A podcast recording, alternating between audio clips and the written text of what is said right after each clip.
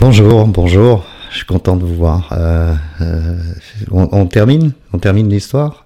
Alors c'est le quatrième épisode de ma vie d'addict, mon parcours d'addict, avec un happy end sur euh, un topic. En tous les cas, c'est l'alcool, puisque je vais arrêter de boire. On s'était arrêté en, en 2013, euh, où je partais à Malte et où je, ma consommation devenait euh, se comptait en plusieurs bouteilles par jour. Comment est-ce que je suis sorti de là? Eh bien, j'en sais rien. Moi, j'ai la prétention euh,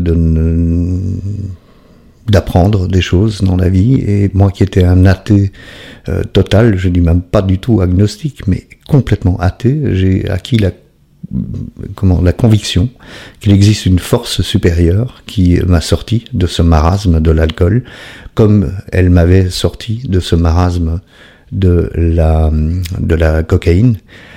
Et je vais vous raconter donc ce que j'ai fait. En 2014, euh, je, suis, je suis en couple avec une charmante femme euh, maltaise, euh, puisqu'on parle de Malte, hein, puisque j'habite à Malte. Et, euh, et euh, je, je lui dis, euh, je crois que ça, ça devient dramatique, je ne peux plus boire autant, il faut que je fasse quelque chose. Elle me dit, ah bah écoute, pourquoi tu vas pas voir?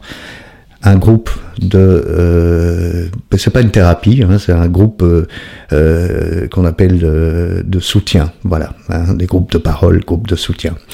Et du coup je vais sur internet et euh, je tape une recherche sur Google et puis je tombe sur le groupe en question et je, je m'aperçois que dans leur programme ils parlent beaucoup de Dieu et qu'ils parlent beaucoup de religion. Et donc enfin à, mes yeux c'était beaucoup de Dieu beaucoup de religion. Donc moi c'est un truc que je ne peux pas supporter. On est en 2014 et euh, je dis euh, non non ça c'est pas pour moi. Hop je ferme. Parce que Stéphane il est au dessus de tout.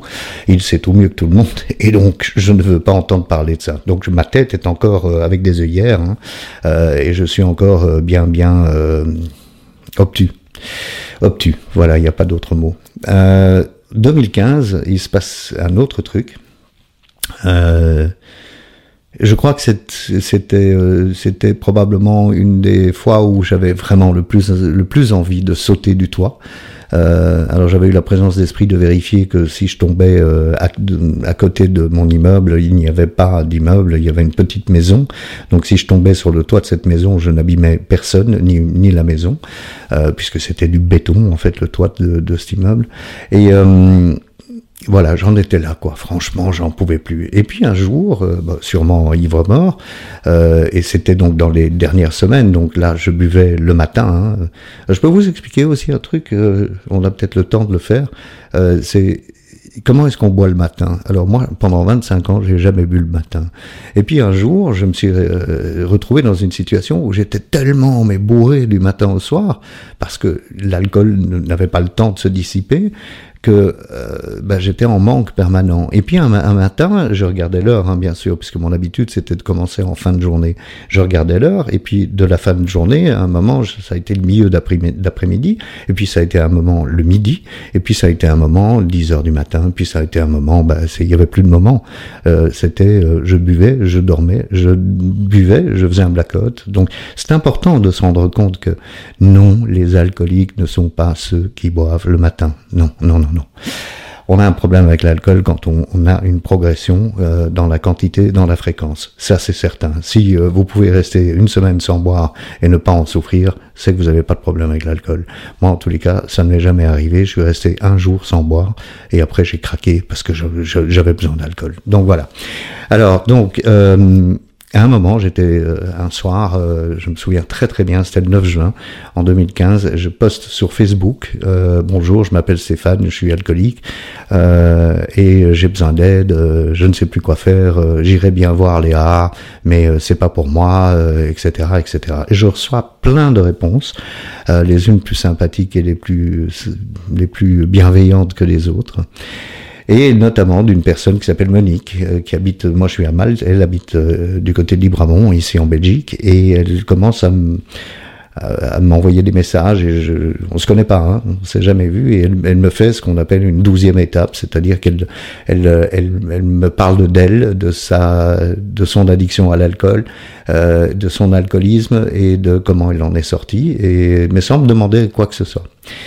Et au final, après quelques semaines, euh, on se retrouve en juin euh, fin juin, le 27 juin, euh, j'ai été à ma première réunion. Alors je suis pas en train de faire la promo de quoi que ce soit. Euh, D'ailleurs, je ne me permettrai pas de parler en leur nom ni quoi que ce soit.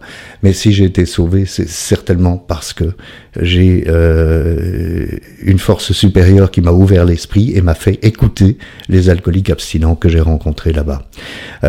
Si je n'avais pas fait ça, bah, à mon avis, je serais plus là pour vous en parler parce que mon système digestif était complètement déglingué, euh, mes idées suicidaires étaient chroniques. Euh, je ne vois pas très bien comment j'aurais pu survivre. Euh, je serais probablement mort d'une cirrhose du foie ou d'autres choses. Hein. Donc voilà, je, pour moi c'est important de le dire et de reconnaître que seul je ne peux rien faire. Donc dans ma solitude, toute ma vie, je me suis senti seul. Encore aujourd'hui, ça m'arrive de me sentir très seul, très différent des autres. Toute ma vie, j'ai fait comme si je savais tout et pour une fois, cette fois-là, eh bien, j'ai été à une réunion. J'ai euh, pu finalement euh, suivre une méthode qui m'a permis d'arrêter de boire. Et ça s'est passé d'une manière euh, tout à fait hallucinante, euh, puisque pendant 35 jours, j'ai été à des réunions en buvant après la réunion, c'est-à-dire qu'au lieu de boire toute la journée, je ne buvais pas avant la réunion qui se passait en début de soirée, je buvais seulement après, et puis tout d'un coup, tout d'un coup, j'ai demandé à quelqu'un, est-ce que tu peux euh, m'aider à me faire comprendre ce programme que vous avez? Il m'a dit, écoute Stéphane, avec grand bonheur, vraiment, euh, ce serait un honneur pour moi, mais il faut que tu arrêtes de boire, sinon c'est pas possible de travailler ce programme. Eh bien, figurez-vous, c'était le 31 juillet 2015. Depuis lors, je n'ai plus jamais touché un verre d'alcool, une goutte d'alcool. parle même pas d'un verre, d'une goutte. Donc voilà, je, ça s'est terminé comme ça. Euh, je n'ai pas de conseils à vous donner, je suis pas là pour euh, donner des conseils. Je vous raconte mon histoire. Euh, c'est le quatrième épisode. Euh, c'est donc un épilogue quelque part de la pire des consommations que j'ai eues parce que j'ai fait des accidents de voiture, parce que j'ai euh, brisé deux, deux, familles, parce que j'ai été un, un, égoïste, un saligo égoïste ne pensant qu'à lui. donc voilà, ça, ça a été ma pire des addictions dont je suis sorti maintenant. maintenant, ça fait quelques années que je n'ai plus touché à, une goutte d'alcool.